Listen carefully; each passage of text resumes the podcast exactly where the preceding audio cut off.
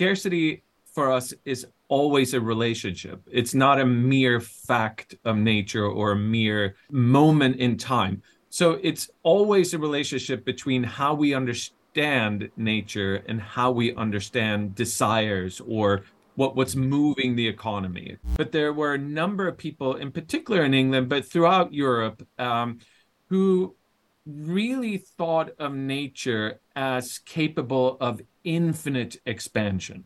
Right? It could go on exponentially, and and here we are kind of in have a, a kind of a double helix of infinities. Right? So infinite desires and infinite nature. At any given moment, the world is still scarce. Right? There's not enough to satisfy everyone, but nature continues to move with desires in a direction of, of infinite or indefinite progress. The current planetary emergency is forcing us to confront the unsustainability of cornucopianism and, and having to embrace a different way of being in the world, a different uh, way of thinking about desire and nature. And we call that planetary scarcity. If all we had to do was decarbonize the economy, perhaps there might be some technical solution, but to also at the same time avoid a sixth mass extinction, which means setting aside land, which means possibly retreating or at least trying to repair what we've damaged, um, it's a monumental challenge.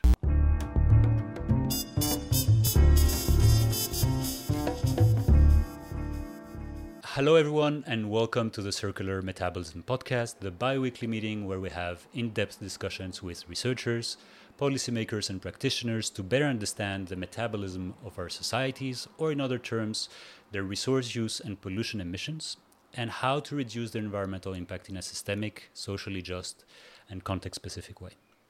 I'm your host, Aristide from Metabolism of Cities, and today we're going to go in depth in a topic that we hear more and more the topic is scarcity. We live in a period of polycrisis where carbon emissions and, inequalities are abundant, whereas uh, future natural and material resources are scarce. Yet it is not the first time uh, our societies are, uh, are facing serious environmental and injustices challenges. And the notion of, no- uh, of scarcity has always been central to debates between worldviews or two opposing camps. Um, we're going to name them here two opposing camps, which are cornucopians and finitarians. To better understand how our current understanding of the relationship between the economy and nature has been forged over the centuries, um, we should start looking at the past. To guide us through this historical understanding and odyssey of scarcity and this relationship between economy and nature, I have the pleasure to invite Fredrik uh, Albritton Jonsson, uh, who is Associate Professor uh, of British History at the University of Chicago, and Carl Wennerlind, uh, who is a Professor of um, History at Barnard College. Together, they recently uh, published their book called Scarcity A History from the Origins of Capitalism uh, to the Climate Crisis. With all that being said, welcome, Fredrik. Welcome, Carl. Uh, thanks for being on the podcast. Thanks so much, Aristide. Thank you. Great, fantastic. Um, perhaps the easiest way to to move uh, uh, is to just ask you how did you become interested first in history because this is just a vast field, and more specifically um, on well, how did you get from history to uh, to the this notion of scarcity. But perhaps Fredrik, let's start with you. You are interested, if I'm not mistaken, in British history. What what is so interesting in British history? Uh, well, Carl and I are both British historians. I should I should begin by saying um, British history. Um, in, especially in the period between 1600 and, and 1900, uh, uh, marks several of the great thresholds um, in not just European history, but global history, including, of course, a topic that Carl is a specialist in the financial revolution of the late 17th and early 18th centuries, uh, as well as uh, the Scottish Enlightenment um, with Adam Smith and his colleagues, and of course also the beginnings of socialism um, uh, Robert Owen, for example, um, and uh, industrialization. Uh, and then, of course, um, towards the middle of the 19th century, um, the, hege- the hegemony of uh, the British Empire, um, um, free trade imperialism, Pax Britannica. So you you cover a lot of ground when you when you work in in British history. Yeah. Yeah, yeah. I wouldn't have thought that actually it covers all of the challenges of uh, between colonialism and resource use and uh, the the notion of progress. But then, Carl, you're also interested, if I understand correctly, in intellectual and political history, how mm-hmm. ideologies are made, if I'm not uh, yeah. Uh, mistaken. Yeah, so I I came out of economics, um, and the reason why I was drawn into economics is because I was interested in questions of poverty, inequality, and power, and and I found fairly quickly as that I was quite frustrated with the way that economists um, speak about these terms, uh, and uh, you know, I spent my my graduate school days um, trying to understand how economics, neoclassical economics, emerged as an ideology, as a way of thinking about the world, as a way of approaching the world, where some questions are allowed to be asked, uh, but other questions are are kind of muted or silenced by by the paradigm. Um, and even back then, I felt like one of the assumptions um, that economists make that really shapes their worldview is this notion of perennial scarcity. And you know, a scarcity that really has nothing to do with riches or poverty. It has nothing to do with whether there are enough environmental resources or not. It's just a blanket statement, a blanket assumption that's grounded in the idea of humans having insatiable desires for more and more consumption and that commodities are fungible one commodity can almost magically be transformed to another through uh, the market um, and if you have insatiable desires and the world is fungible then we want more of everything all the time. And maybe that's a, an, an accurate description of, of how humans function within capitalism. But back then i was interested in you know the problems of applying that way of thinking to history when that was not the prevailing kind of modus operandi of most people and also to apply it to less developed areas of the world where that is not something that's been internalized. So so so that's really where the the the interest in economic as an ideological construct comes from for for, for me. Mm-hmm, mm-hmm. yeah that, that's fascinating indeed. And yeah i was very of course pleased to read the book because indeed scarcity is well is a worldview uh, that is used by different people. We're gonna get to that but um, how did you collaborate? What was the decision that you said okay let's make this book why was this missing or did you say this is just an opportunity to collaborate? Why this book? Is it just to do the the yang to pierre charbonnier's yin of uh, abundance? We should make a scarcity or?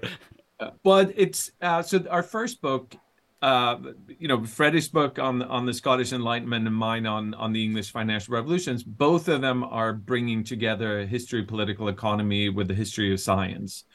Um, so in these books, we're making more local interventions in the way that people think about, you know, science and economy, nature and economy. Um, and we were both uh, sort of um, uh, speculating as to what our next project would be. Uh, I had the idea of writing a book on a, a more popular book on the history of scarcity and Fredrik had the idea of writing a more popular book on the history of abundance and cornucopianism.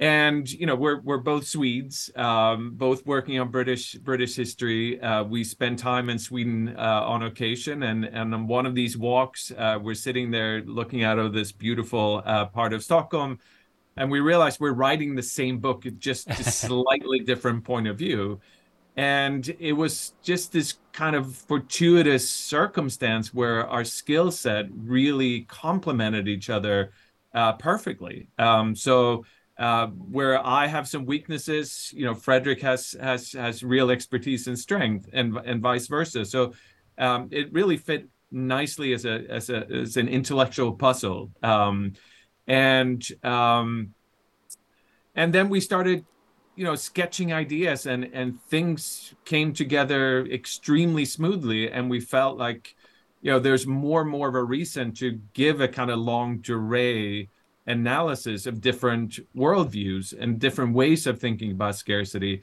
Uh, and it felt to us that it was more and more uh, pertinent to to historicize something in order to break through the way that neoclassical scarcity has become normalized and legitimized.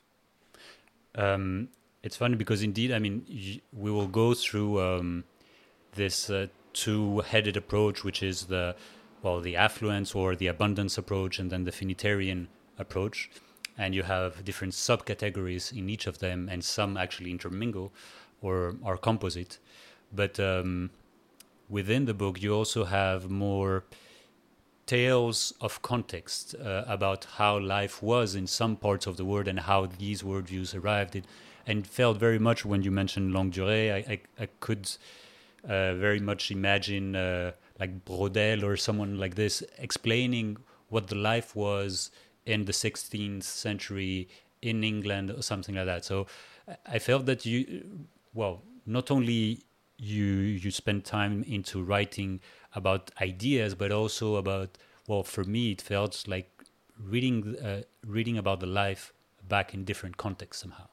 Mm. Um, was that a uh, something important for you, or was that kind of out of a you know a, an accident or or mm. yeah uh, not at all mm, uh, since i started training um, as an historian i've been inspired by by the annales school by braudel and and other great uh, historians of the recent past always to think um, about ideas and intellectual developments in their material context in their social and political context uh, it's it's not easy, um, but I think the payoff is great.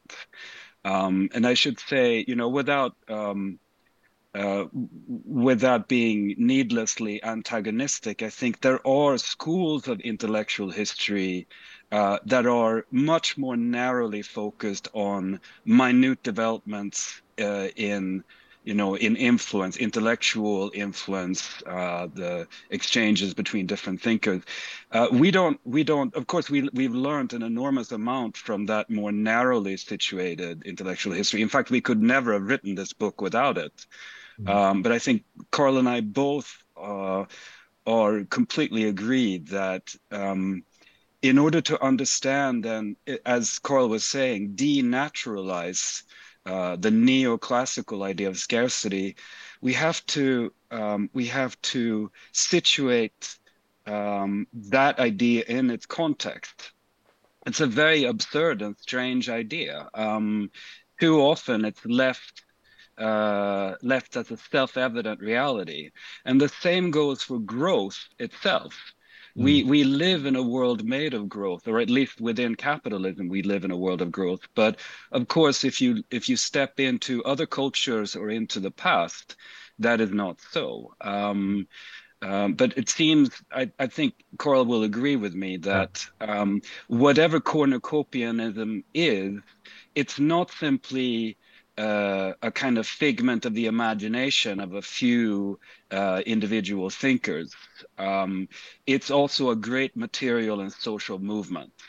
Uh, sometimes the thinkers are running ahead of the material movement and they're they're visionaries and we'll talk about that in a moment right yeah. they're anticipating a future that's not really that's still speculative but yeah. then comes a moment later on when thinkers and material uh, processes are more in sync and we get a hegemonic worldview born out of that moment. Yeah this is a fascinating the fact of uh, well apologies for me it's new but perhaps for you it's evident but the fact of how scholars and i well ideologies are either preceding uh, reinforcing or, or, even locking us into these material and economic uh, well realities as you mentioned them yeah i mean i, I can just add to to to what what Fredrik just said, um, what what we're trying to, we're trying to think in, in this book um, pretty broadly what the context is. So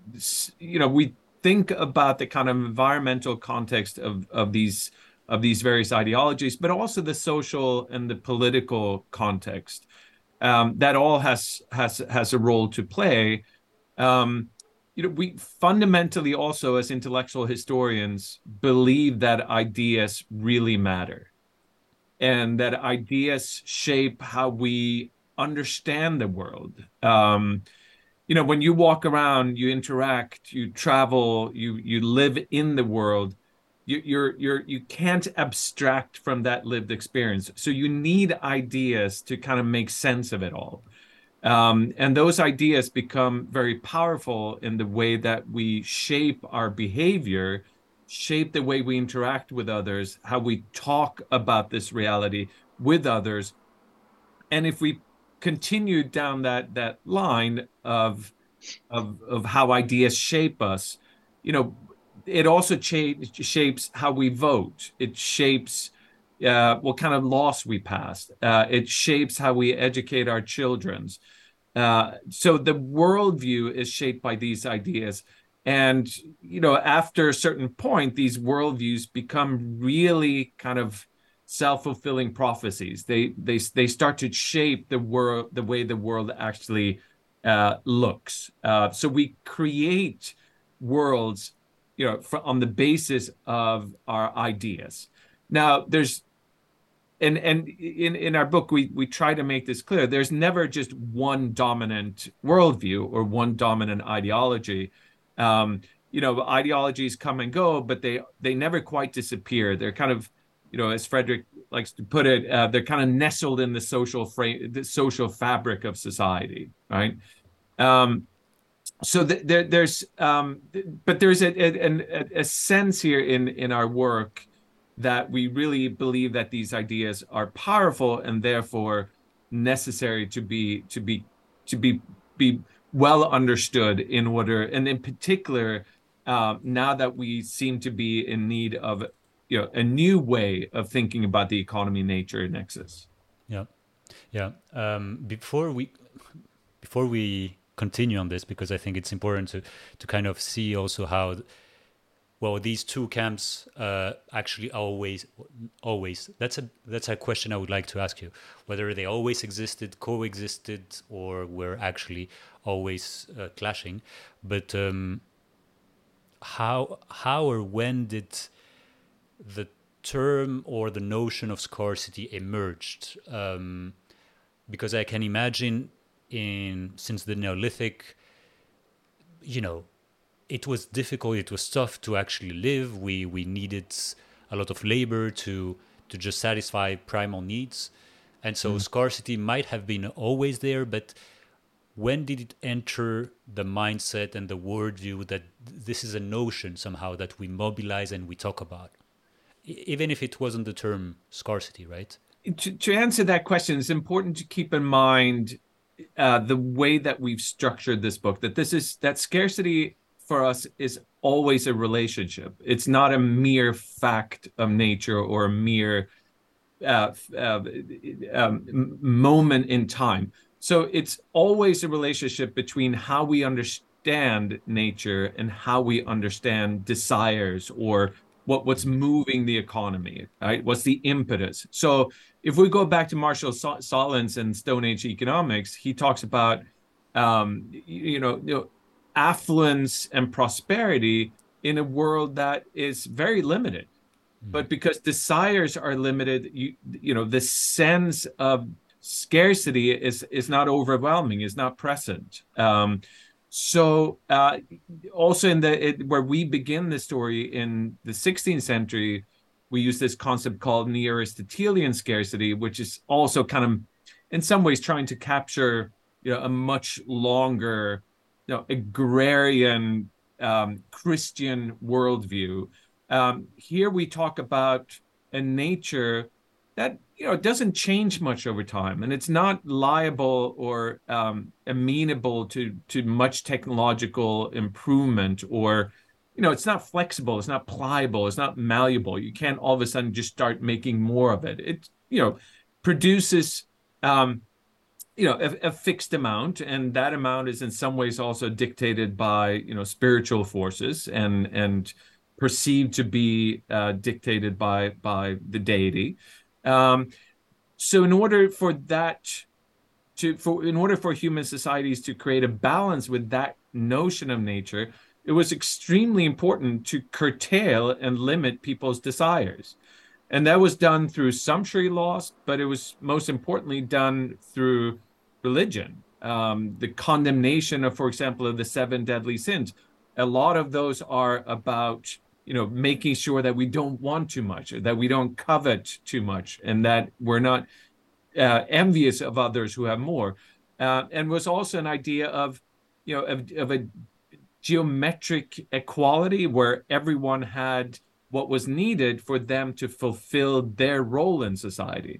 So obviously it was not everyone didn't have the same because kings and nobility and priests needed more than the peasants but everyone had just enough for, and and and the, the right moderation of what was needed. So in that world um, you know nature's fixed but so are desires. So it's a balance of limitations. So that's a particular type of scarcity condition. And and so what broke this cycle into well entering when did uh, abundance then enter the game and yeah. then made this bicephal uh, schizophrenic uh, understanding of our society?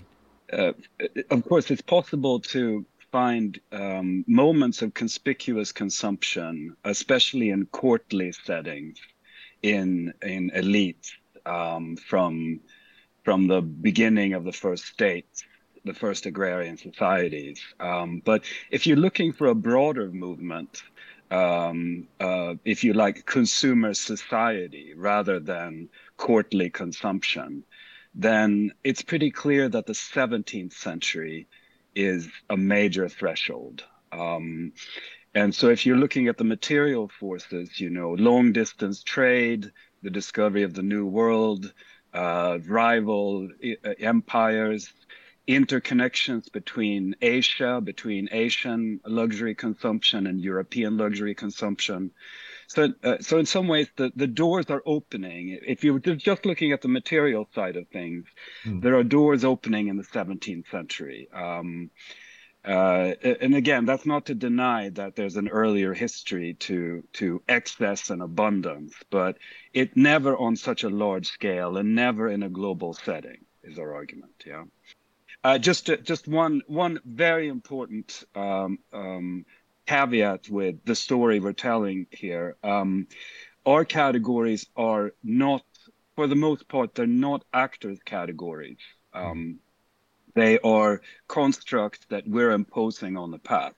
Mm. So when we when we talk about intellectual movement, uh, we are, um, if you like, um, we are suggesting names and unities that um, uh, would be recognizable to people in the past. They, if if if if you told people in in uh, the 1690s uh, there's a new movement afoot, and we and we think this is a cornucopian moment, mm. they might actually agree with us.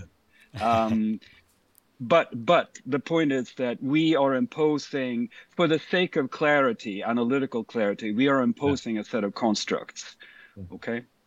So let, let, me just add to what what Fredrik said there. So so the, what that kind of moment in which the consumption goods are just exploding and not just the elites have access to it but also a little bit lower in the in the in, amongst the middling sorts that was captured by people like Barbon and Mandeville who basically said that it's these infinite desires it, it, you know they're, they're unavoidable and they're actually good for society because they're driving the economy right? And then the other aspect of this you know so empire as fredrik was saying and international trade hugely important but also um, you know magic um, alchemy. Uh, and we talk a lot in the book about this new movement in the 17th century of using alchemy as a worldview uh, amongst um, you know scientists or proto scientists um, who saw and understood nature differently. All of a sudden, nature became this kind of uh, treasure trove or treasure treasure chest that God had given to humanity, and all humanity needed to do was to decipher the source code of the universe. And the way to do that was through experimental and empirical science um, we know that as you know, uh, uh, or we associate that with with Francis Bacon and his you know vision for scientific project uh, for progress. Sorry, but there were a number of people, in particular in England, but throughout Europe, um, who really thought of nature as capable of infinite expansion. It could go on exponentially and and here we are kind of in have a, a kind of a double helix of infinities right? So infinite desires and infinite nature. At any given moment the world is still scarce right? There's not enough to satisfy everyone but nature continues to move with desires in a direction of, of infinite or indefinite progress. So that really is you know huge watershed this this and and opens up the possibility of cornucopian thinking. And you know, as as Fredrik has pointed out in um, elsewhere as well, you know, th- this is a, a, a a really transformative moment in world history in which what would have been perceived as a fairly absurd idea of infinite growth and infinite desires and infinite nature all of a sudden you know, and it doesn't become dominant right away. There's a there's an immediate backlash, uh, but the ideas are there, and they will be picked up later on, uh, and you know, they of course given a different shape, but that's the kind of origins of this kind of cornucopian worldview. Uh, just one one um, addition. Uh, uh, the the word cornucopia um, enters into English uh, in in the late 16th century, early 17th century. Um, it's in the new trans in, in the translation of the Bible, King James's Bible. It's also in a memorandum written by Francis Bacon to King James about the colonization of Ireland. Yeah. Um, and it shows up again in the writings of these Baconian scientists and alchemists that Carl was talking about. Yeah. Uh, one of them publishes a work called Cornucopia. Yeah.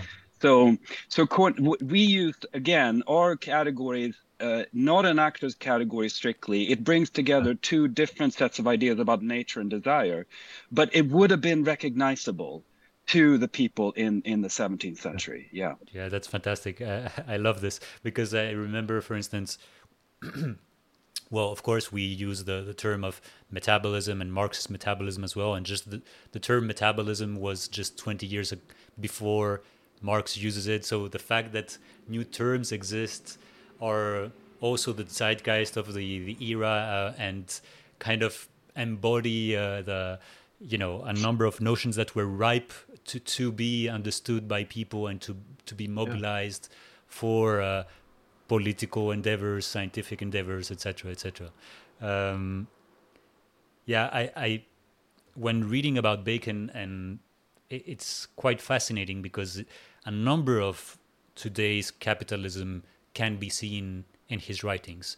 So in terms of how science and progress are going to make us um, well come out of a, a misery or ingenuity or yeah. the fact that nature is feminine and uh, you know technicality is more masculine and we need to to dominate somehow uh, nature um, but at the very same time or well not at the very same time but beforehand there was also thomas more with utopia as well which brought a completely 180 degree different story and both had when you mentioned the the opening of uh, of trade, um, it also kind of underlines the importance of mer- merchants and how they were seen in this entire um, story, and how even well, um, religion was.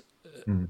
Kind of, uh, th- there was this dichotomy with Luther and merchants as well. So we, we also see how some new reconfiguration of society kind of very splits into two camps and these two camps grow very strongly. And i don't know do do they vocally um, offend each other or do they coexist in in isolation? How does that work uh, in the past? Uh, you uh, i'll i'll start uh, well, I mean, that's a that's a very very good question, uh, and a, and a fascinating question. You know, there's always been since Aristotle this this kind of uneasy relationship um, to to money and money making. Um, you know, money is supposed to be a mediator of exchange of use value, um, but if someone starts to use money for accumulation purposes, it it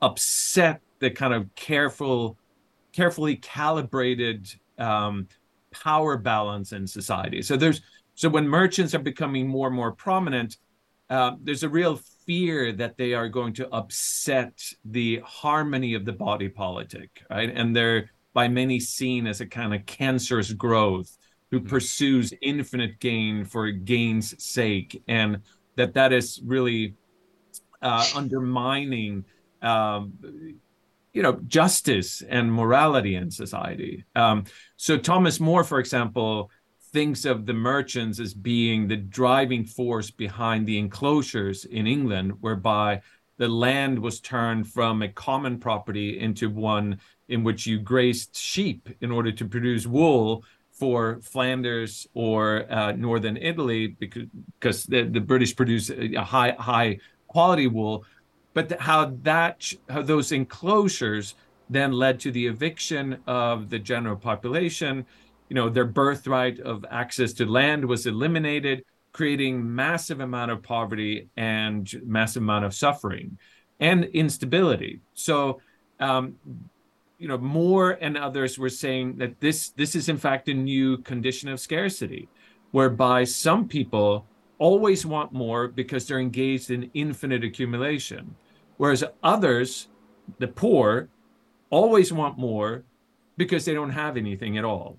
So they're locked in this kind of constant uh, desire for more and more um, for very different reasons. So, um, you know, and there's a long, so we call that enclosure scarcity. There's a long tradition of that kind of thinking that goes up to to our to our period. Um, um, uh, so that that that is that never really goes away.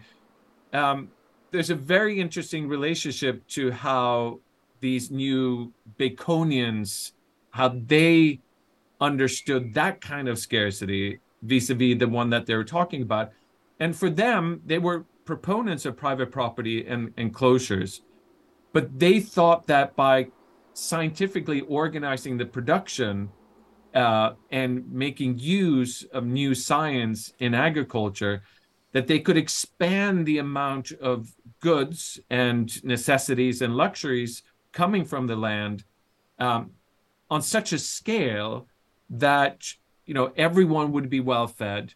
Um, um, the, the issues of poverty that that so heavily weighed on England in the 17th century would be lifted.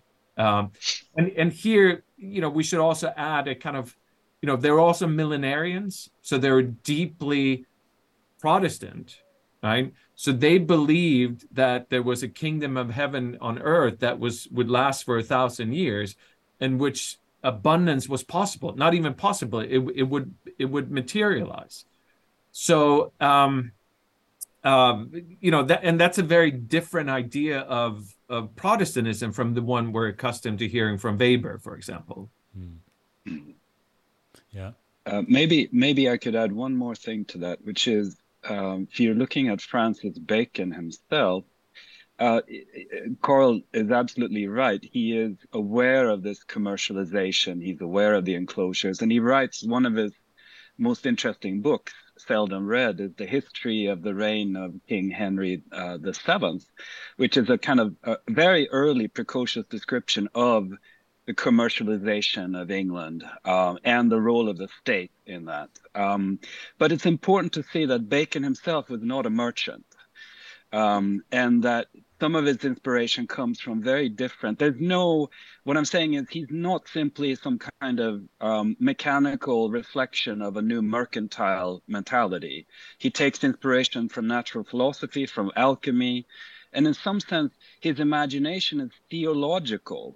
Um, what I mean by that is when he thinks about human power and the possibility of mastering nature, he is actually drawing on the theological imagination. He asks, um, how how is it that um, humans could rekindle? Uh, how could humans rekindle the powers they had as their birthright uh, with Adam in Eden, in the Garden of Eden? How can we uh, reconquer the tree of knowledge and the tree of life?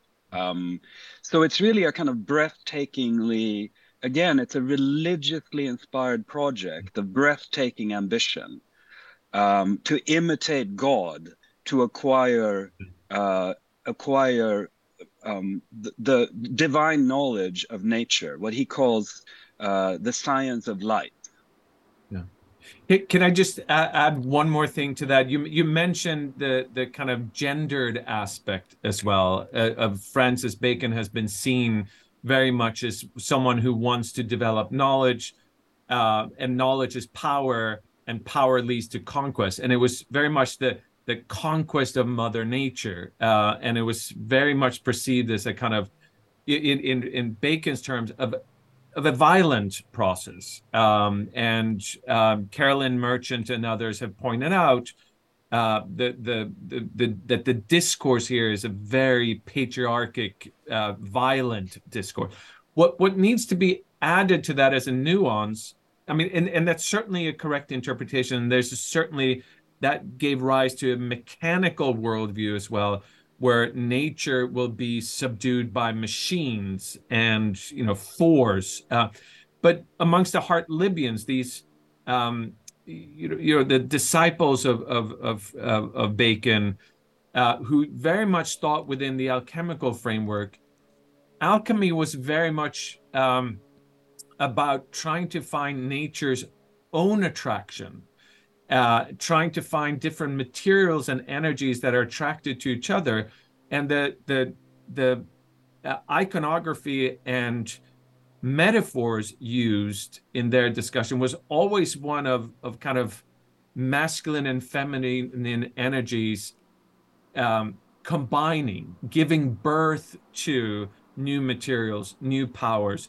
So it was a much more, much smoother and much, much less violent imagery of humans operating on nature, not not contorting it, but really uh, uh, accelerating nature's own processes and making uh, those um, natural teleologies uh, come alive faster and thereby benefiting humanity, you know, uh, more urgently than they otherwise would have. It's um, it's incredible how we can translate these challenges with today, such as how people were uh, um, well were scared of merchants today. This might be finance. What you yeah. just mentioned about you know the theological elements of nature with eugenics or whatever so there is always this same kind of reappropriation or recontextualization of the same elements uh, but before we dive into this perhaps we can um, just more clearly uh, redefine these two categories and their subcategories because I think they hold a lot of uh, richness to them. Perhaps we can start with um, the Finitarian one, and then so you have six subcategories: the neo-Aristotelian, the utopian, Malthusian, romantic, socialist, and planetary. So they all come with we have some desires that we need to keep at bay, and we live within something of scarcity. What is the real difference as we go through the ages? I mean, of course, there's a, a historical uh, difference, but what is what is what are some other differences in these six uh, subcategories? Yeah, so uh, very important again to to notice that these categories are our categories. We we have named them um, and constructed them to to make um, make the past a little more easily uh, easy, easy to grasp. Um, so cornucopian, if I can just uh, uh, contrast it with finitarian, cornucopian then is um, the word for a worldview or a, a whole family of worldviews oriented towards infinite desire and the mastery of nature. Finitarian is, um, on the one hand, the worldview that precedes cornucopianism, the 16th century neo Aristotelian worldview that Carl described earlier.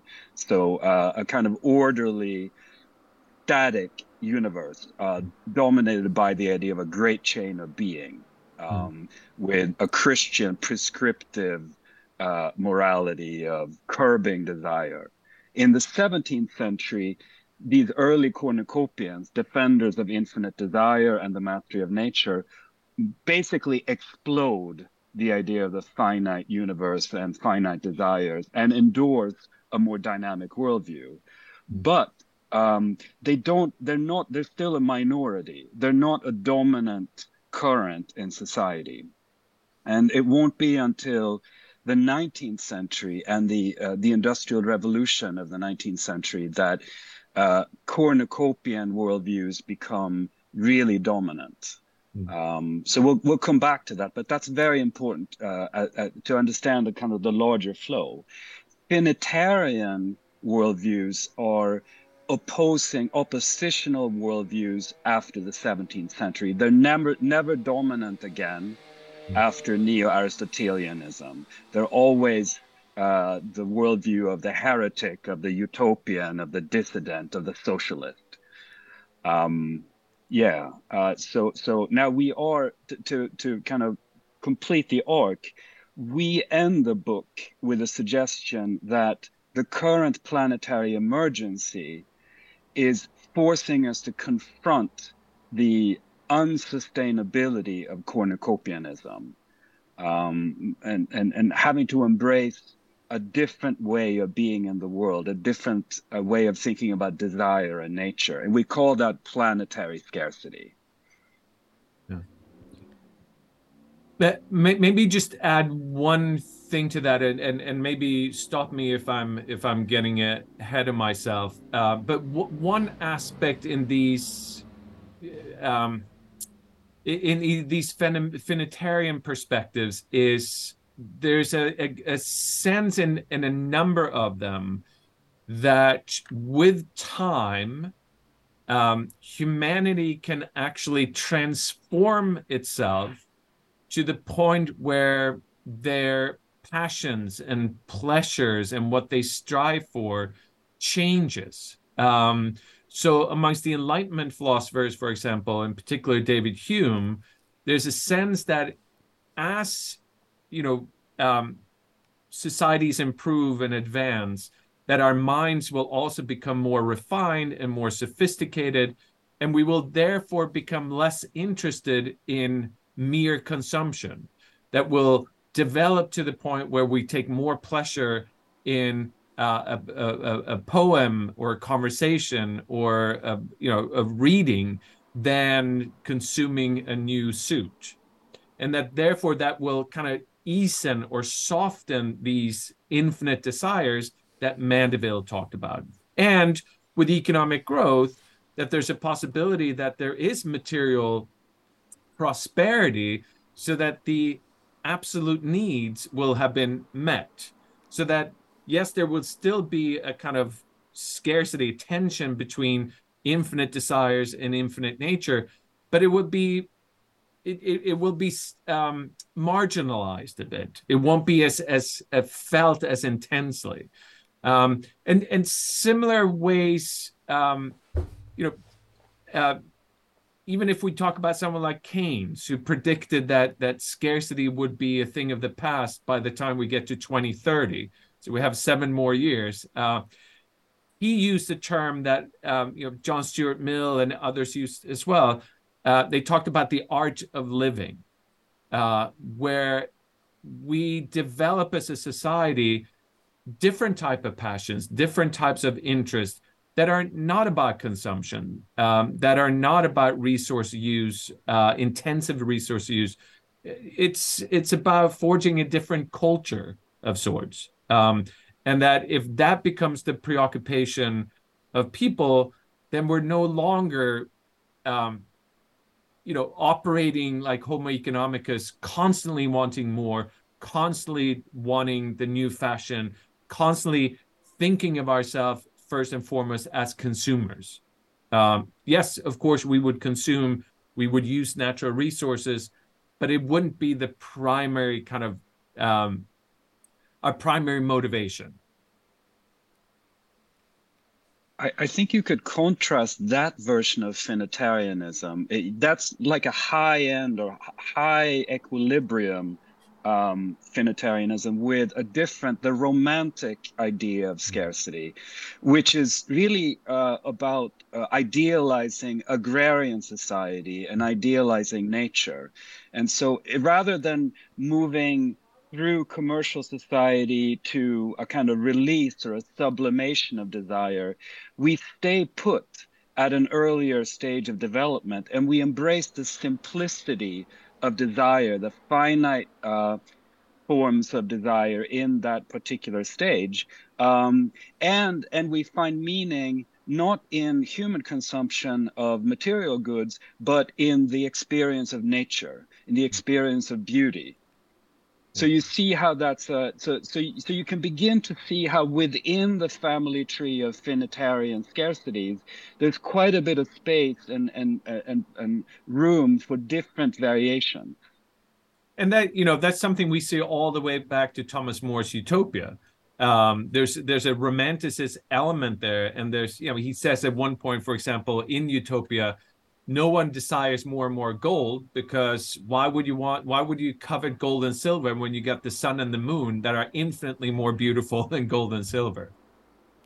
Uh, yeah it's it's it's so funny to see how indeed you mentioned dissident and romantic as well kind of the finitarian approach whereas the other ones uh, cornucopian might be more optimistic and future driven so i think there's also a notion of do do they live in the present or in the future, and also where where do they draw um, well richness from? what, what is the source of uh, of uh, feeling accomplished somehow? And uh, and these are very different. I mean, if we look at uh, enlightened scarcity, as you mentioned it, with uh, the, the romantic one, the capitalist versus the socialist, they're they're really looking at at value very differently, right?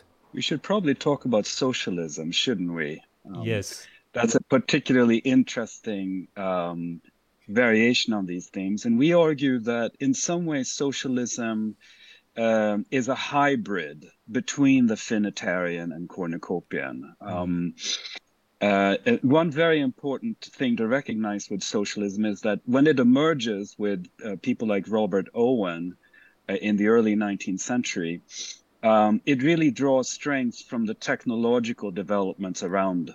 Uh, Owen quite sincerely believes that uh, universal abundance and affluence is now possible. Uh, that that um, uh, not just uh, machinery in the manufacturing sector, but also food production will be revolutionized, so that we will live from now on, if we can just figure out an equitable social arrangement, we will live in a post scarcity world where everyone's desires will be fulfilled. Um, so that's the that's the early, uh, if you like, the utopian stage of socialism. Um, now let Carl describe what happens next. Well, I mean, so there's also Fourier, right, who who talks about uh, people's pleasure profile uh, and that there's certainly one out of 12 of those has to do with the consumption of goods, mm-hmm. right? But then there are all these other pleasures, right? Um, and very complicated psychological mechanisms that give us, uh, that, that promotes well being. And we should organize society in a way that takes the entire pleasure profile into account not just the one that's about consumption and accumulation. So, you know, in Fourier's mind, it's a it's a real reaction to uh, what had become in the 19th century kind of middle class values and middle class uh, ideas of success. Um, so, um, uh, and and and you know, once we get to Marx, Marx, at least, I mean, there are hundred ways of thinking about Marx, of course, but the way that we characterize Marx um, is um, thinking about the driving force behind capitalism not being the general population's desire for more and more consumption, not even the capitalist class desire for more and more consumption, but rather that it's the capitalist class quest, never ending quest for more and more power. And power comes in the form of reproduction of class relations.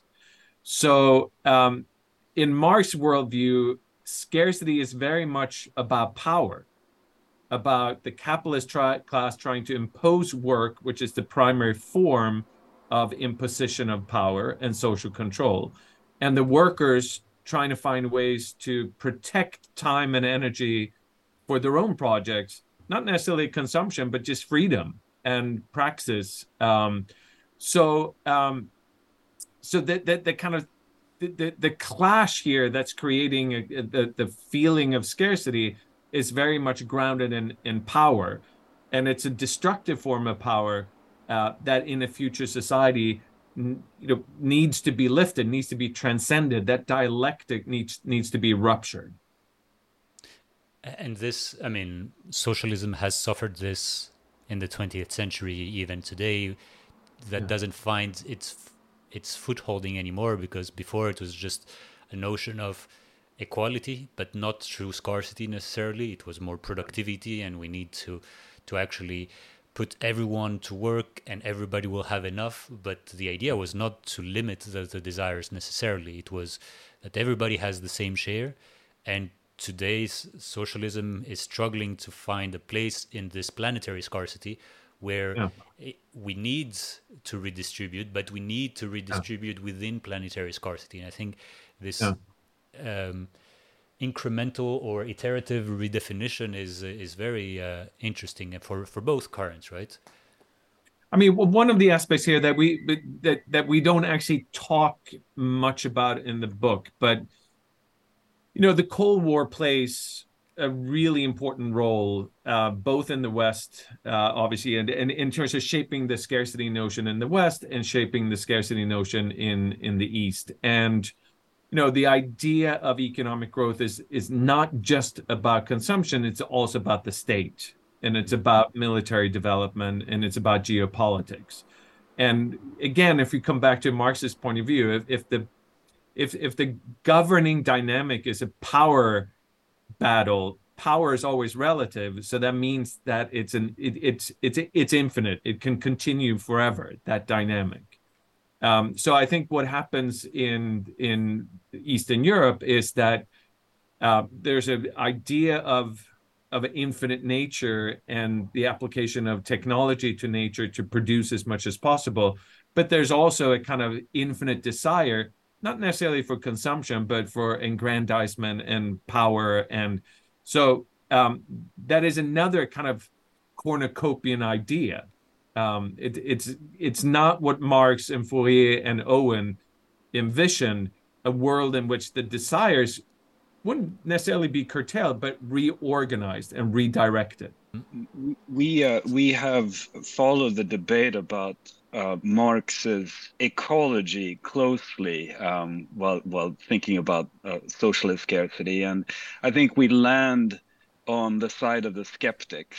Um, there are great, great arguments by John Bellamy Foster and others about the the nascent ecological thinking in Marx, but on the whole, um, we tend to side with the people who see in Marx uh, fundamentally a critique of social relations, uh, as Carl has been saying, but not all that much thought about ecology. Um, it's entirely possible Marx, Marxian theory could be amended um, with ecological uh, perspectives.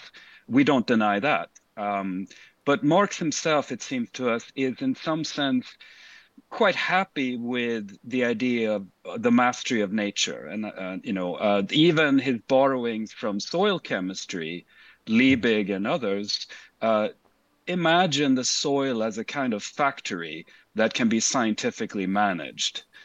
Hmm. Uh, so, so that explains perhaps um, a little bit the cornucopian uh, current, the strong cornucopian and Promethean current in 20th century socialism. For, for this, I love uh, history, I have to admit, because um, I spoke with Jason Moore, for instance, on the podcast as well, uh, the recent book of uh, Kohei Saito as well. And I asked to, to Jason, like, how does a historian function, right? I mean, because how do you propose a theory because it's a recollection of past ingredients that you realign and then propose something right and he said well you propose and you just wait for counter arguments there's nothing i mean you know that that's the the validity or not of a certain theories you you of course need to to assemble uh, or have a constellation of facts and then propose a certain theory and then it gets dismissed or approved or something like that. And this, I would love to hear you in the same room as him and others and and see what what this discussion would feel like.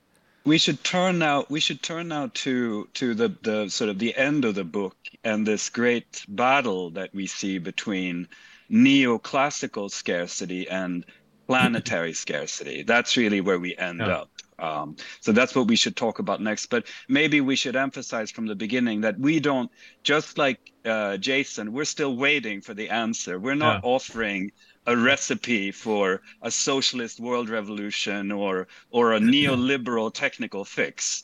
Uh, we're just clearing a space uh, for new thought and new action by looking to the past. The, the, the one thing just to, to add to that, um, you, you know, ideas are, um, you know, it, it, it, ideas are powerful weapons. They're powerful um, tools. Um, you know, it, in some ways, it, it it's it, it's partly about whether ideas are or, or theories are true or not. Um, but, but that's a very tenuous ter- territory to enter into. Um, so when we think about, you know, ideas about the economy, nature, nature nexus, um, uh, you know, the way we think about these um, has a kind of strategic importance. It's not just an ideological importance that that kind of like the owl of Minerva sets flight at dusk to survey the battlefield and tells us what it looks like and shapes the understanding of it.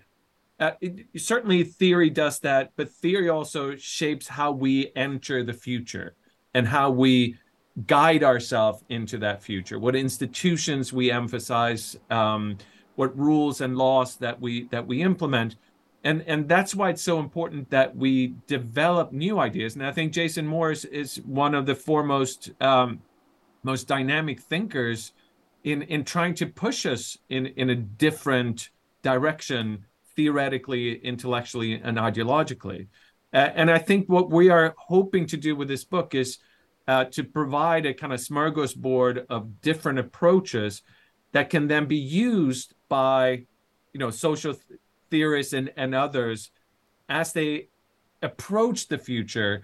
And you know the problems that that you know that we're going to now pivot to i mean these are these are you know the, the um this is not just about ideology. This is mm. much more serious right this is this is this is why we wrote this book because we you know the way that we understand and what we hear from climate scientists is that this is not just about liking capitalism or not liking capitalism or liking technology or not liking technology. These are, um, you know, this is a serious moment in history. And I think we need the past to inform our future thinking about this. Fredrik, you wanted to discuss the, the um, well, neoclassical versus um, planetary scarcity. Perhaps that would be a good moment, no? Yeah, yeah. Um, I'll let Carl. Carl will help me with the intellectual side of this, but I'll just uh, uh, turn to the material for a moment because I think that really explains what's happening. So, on the one hand, the Industrial Revolution and and um, European imperialism reached um, new new uh, heights in the 19th century. Um, uh, and of course, fossil fuel, cheap energy from coal into steam powered production and steam shipping uh, really uh, unshackled capitalism and turned it into a global force, a world changing force. And it's not a coincidence. This is exactly the moment where we leave behind the natural variability of the Holocene and we move into a new climate, uh, which of course uh, uh, you could call that the Anthropocene or you could call it the Capitalocene. Doesn't really matter to us, but uh, we, we we are we have entered into a moment of anthropogenic climate change because of this world-changing. Uh, uh, um, transformation of capitalism and, and, empire in the 19th century. So that's really underpinning the intellectual changes that we'll talk about uh, next. Uh, first of all, the rise of the rise of marginalist economics and neoclassical economics, and then planetary scarcity. Carl, do you want to walk us through the intellectual side of that? Yeah, I mean, so so what we talk about in the book is that there's a kind of a weird moment when marginalism and neoclassical economics emerges. Right? This is a moment, as Fredrik was uh, describing, when for the first time we actually have a cornucopia of, of commodities and we're able to tame or subjugate nature and make it produce this extraordinary amount of material wealth. And the Crystal Palace exhibition in 1851 is we we use that as a as a kind of a watershed moment where people are congregating hundreds of thousands of people to Hyde Park to witness this industrial marvel, right? What uh, what this new steam um, engine powered economy, what it can produce. So it's abundance, and it's you know the the world is now integrated in a, in a globalized uh, network through steam shipping. Um, it, it's really an extraordinary moment of abundance and and and economic growth. And the economists at this point decide to focus on the marginal choice, right? The infinitesimal choice, um, choices on the margin, uh, narrowing it down really on each firm and each consumer what they want at the particular juncture. Um, so it does away with the global picture, right? And just focuses on on the nitty nitty uh, gritty of of, of um, firms and consumers. Um, the other aspect here is that the world in the 19th century is, of course, also becoming much more politicized. So there are all these working class movements, socialist movements, communist movements. Um, and the economists, the way they understand the world is to abstract away from all of that. And they can do that by looking only at the minutia of consum- consumer and, uh, and, and profit maximizing choices. So um, so as we enter into the 20th century, we have this very peculiar emphasis on the marginal, the small change, right?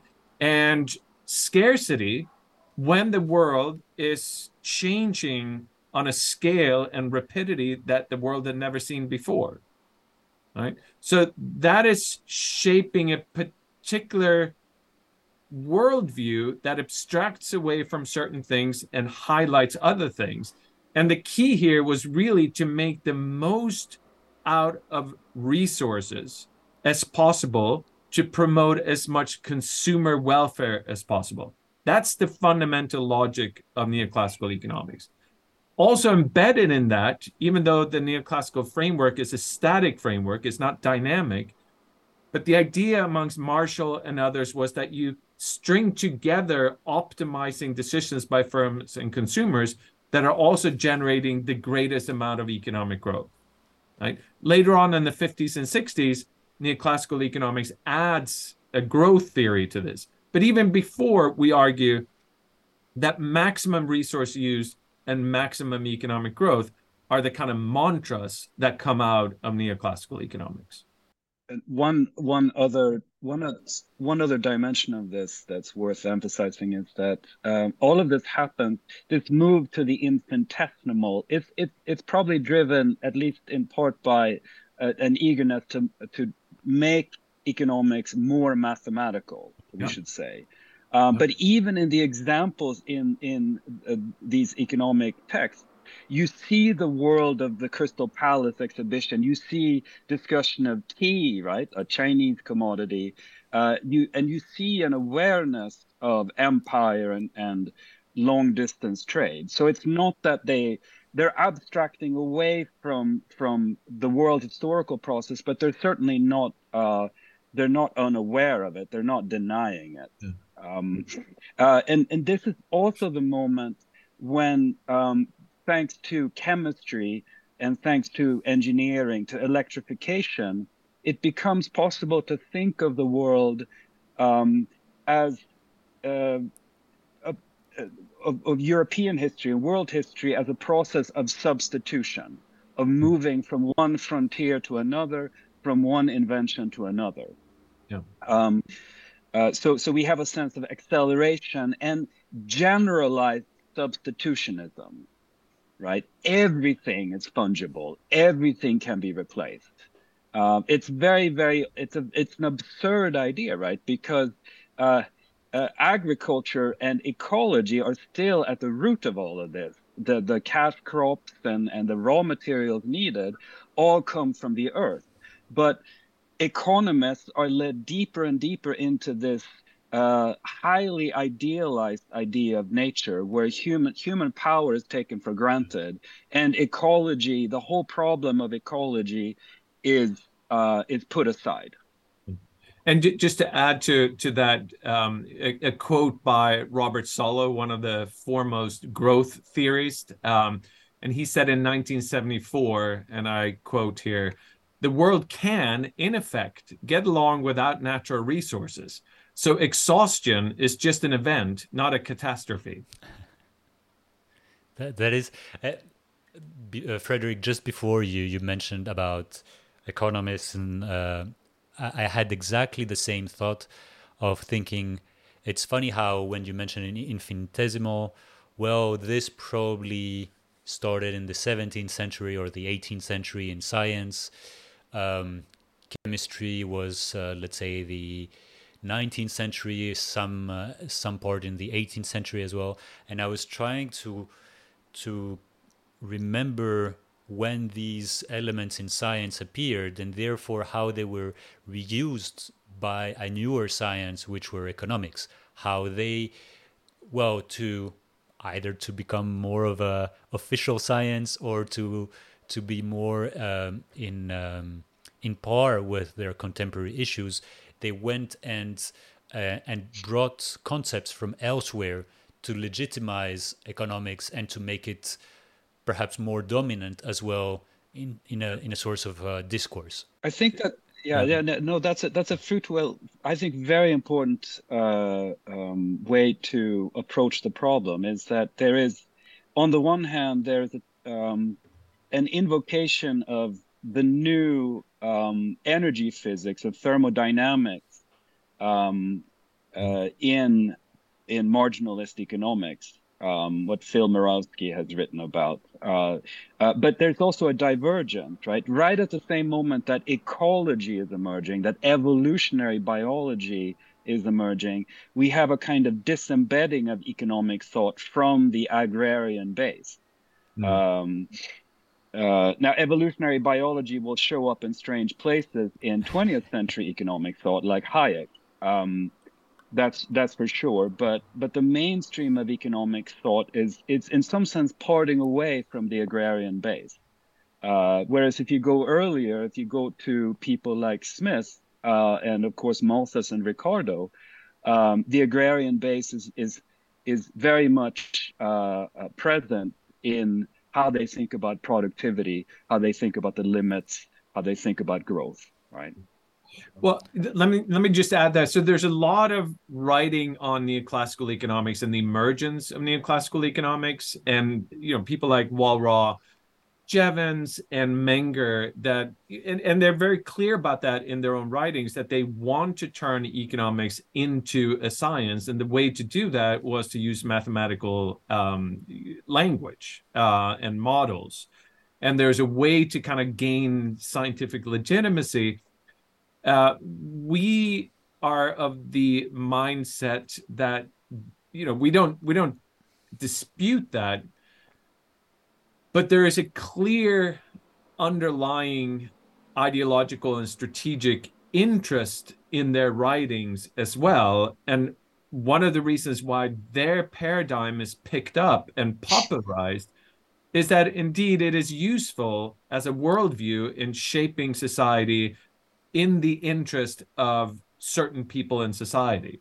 So, you know, the ideas of marginalism were actually around from the 1840s, 1850s, but they're only really picking up steam in the 1870s and they become popularized in the 1890s. So it's not that it was the only new ideas around, but it was a set of ideas that were useful at that particular moment to certain people um, if we're trying to reconverge, uh, uh, you mentioned at the beginning, Carl, this double helix going on and off with yeah. scarcity and desires. I, uh, when reading the book, I, I kind of feel that history repeats itself somehow. That we kind of have cycles, but perhaps there are helixes. Uh, that we kind of are in the same challenges today. When when right uh, reading about More's Utopia in Bacon's New Atlantis, I kind of see the the degrowth movement versus the eco-modernist movement uh, word per word re resurface somehow. Um, wh when you read and write about these things, how what is your what, what are your feelings about this? Do you how do you distance yourself from present when you read these past elements? Uh, do you uh, do you feel that there is a logical sequence until the present? Do you feel that we, we just are gonna perpetuate this debate for the next centuries, or what are your feelings when you read about these and write about these? Well, I, will I'll start and uh, I'll let Fredrik uh, conclude our, our thoughts here. Um, it, it seems to me as though from the you know late 19th century that there's been such overwhelming belief and confidence in the power of science to uh, enable economic growth. So that the dominant debates in the 20th century was not about growth or not growth. It was it was all predicated on growth. And then within that cornucopian worldview there are of course radically different and opposing ideas. Um, what we're entering in now is this moment where that cornucopian idea of infinite nature you know it'd be great if we could continue to grow because that's a really simple solution to a lot of economic and social problems um, and political problems.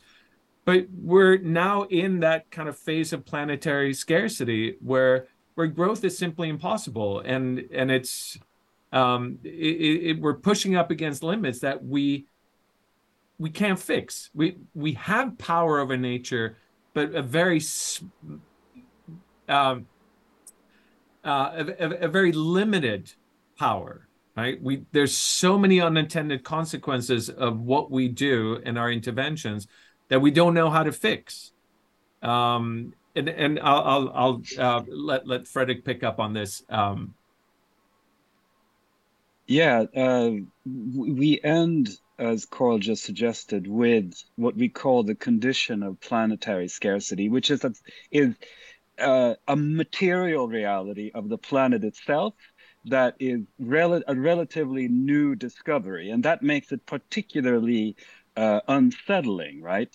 Um, we have been uh, emitting carbon dioxide and other greenhouse gases for hundreds of years, but it's only now that the science has come together and and um, uh, conclusively shown us how dangerous this is. The question, of course, is what else uh, what other dangerous uh, consequences are we introducing into the Earth system now? Clearly, biodiversity loss uh, is uh, a clear and present danger, uh, and possibly an even more difficult problem to solve than climate change. De- if you could, if all we had to do was decarbonize the economy, perhaps there might be some technical solution. But to also at the same time avoid a sixth mass extinction, which means setting aside land, which means possibly retreating or at least trying to repair what we've damaged. Um, it's a monumental challenge. Um, now, uh, planetary scarcity is not Malthusian scarcity. Uh, we, we, we, we have a whole chapter uh, devoted to Malthusian scarcity where we discuss uh, this idea of uh, uh, Malthus and others about um, the finite stock of land and resources and the problem of resource constraint. Planetary scarcity is the problem not of stock, but of sink. Uh, of overproducing pollution through overconsumption. Uh, and straining the capacity of the Earth system to absorb all the waste materials of our economy. Uh, those things that we thought were infinite, the ocean and the atmosphere, are turning out to be all too finite. Mm. Right? So that's the condition of planetary scarcity. Climate scientists and um, and ecologists are now warning us uh, about the, the, the present, uh, the overflowing of the sink. Uh, we have yet to produce social theories political theories, and a new economic that's uh, sophisticated, sophisticated enough and powerful enough to meet the moment. Hmm. Um, so that's what I mean by uh, looking back to the past to clear a space for new thought and new action we have to tackle the problem of neoclassical scarcity first to understand where it came from, how it became dominant, understand its flaws before we move ahead to a new kind of economics. Um, and one more point about this we are uh, basically prag- pragmatists and pluralists about the solution. Um, we agree with Dipesh Chakrabarty that although the problem of uh, the Earth system uh, is a unitary one. Climate change affects the entire planet, albeit in uh, you know uh, quite unequally, but it's still the Earth system is singular, right? It's not multiple things. Humanity is always divided against itself. Um, uh, we and, and, and, that's exactly why we're so interested in in the plurality of the past. Um, right? Uh, that's why it's worthwhile thinking about all the different versions of scarcity, finitarian, cornucopian, and thinking through their limitations.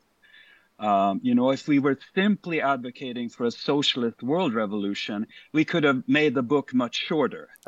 it could have been, it could have had three chapters, right? Yeah. Um, but um, we suspect whatever future we're looking at will be fragmented, will be divided between different regimes, different ideologies. Um, the question is whether all of them might, in some ways, become or embrace a more finitarian view of the world based on the new science. Yeah. Yeah. Well, thanks. This is absolutely great. I think that's, as you mentioned, like the, the next step forward and where we we as scientists need to well start thinking about uh, start well standing on the shoulders of scarcity to to mm. develop a new uh, understanding models but also um, analytical models and all of this um, if people want to further um, explore the notions of scarcity do you have any other books or films or uh, novels that you would like to recommend them to to read or to to watch? Sure, sure. Um, I think um, science fiction is a nice place to turn to think about the future. Um, I'm a, a, big fan of Kim Stanley Robinson's novels. Um, he's been thinking uh, ahead of the curve. He's really been extraordinarily prescient in in in um, imagining the future. Um, and obviously, the uh, one of his most recent books, "The Ministry for the Future," is a good place to start, right? Um, which is sort of a, a near near future science fiction fable about how um, um, how the planetary emergency might produce new political and social uh, forms of organization. Um, and it's uh, you know it, it's a surprisingly optimistic take in some ways, perhaps overly. I think he he he he himself thinks he was overly optimistic when he wrote it. Um, but but yeah, science science fiction might be a nice place to start. Um, Carl, do you have uh, recommendations? Uh, yeah, so I, I do. There is one um, uh, movie that's uh, it's a documentary of sorts, a kind of poetic uh, documentary, and it's called "The Hottest August." It came out in 2019, which is kind of i mean it's a very new york specific experience of climate change um, but it, it is one that brings in both kind of uh, you know how this is being felt in the environment um, there's a lot of discussion of of the aftermath of sandy hook for example but it also really talks about the way that society is organized and you know it, it handles both the sort of desire part and the environmental part. And then the other, there was a book that just recently came out that uh, fits quite nicely with with ours. Uh, it's by Gregory Claeys, uh, and it's called Utopianism for a Dying Planet. I will. And and we yeah. we we uh, we also of course want to uh, mention. You mentioned Pierre Charbonnier in the beginning, uh, our good friend Pierre Charbonnier, uh, whose work is really complement, yeah. really uh, uh, sort of complementary to our point of view. Um, and I understand Pierre has just signed a contract to write the sequel to to Affluence and Freedom. So congratulations to Pierre. yeah. So I think we we're gonna wrap this up. We have enough uh, stimulating information to to kind of uh, bounce around, and I think uh, I would not only your book was the necessary um, stimulation to actually have the discussion, but in any case, I would like to thank you both, uh, Fredrik, Carl, for this uh, very nice conversation. I also want to thank all of you if you're still here and you're still watching and listening until the end. I know it's a it's a more of a theoretical and uh, history of ideas and history of uh, life. Well, how people were living back in the day, but I think you will finding very interesting and stimulating to think about our future life. Um, if you want to explore further topics, I, we mentioned uh, Jason Moore, for instance. We have an episode with him. Neil Brenner, uh, we also had an episode together. So please feel free and uh, have a look at the recommendations that Carl and uh, Fredrik gave you as well. Many thanks again, and we'll see you all in two weeks for another conversation.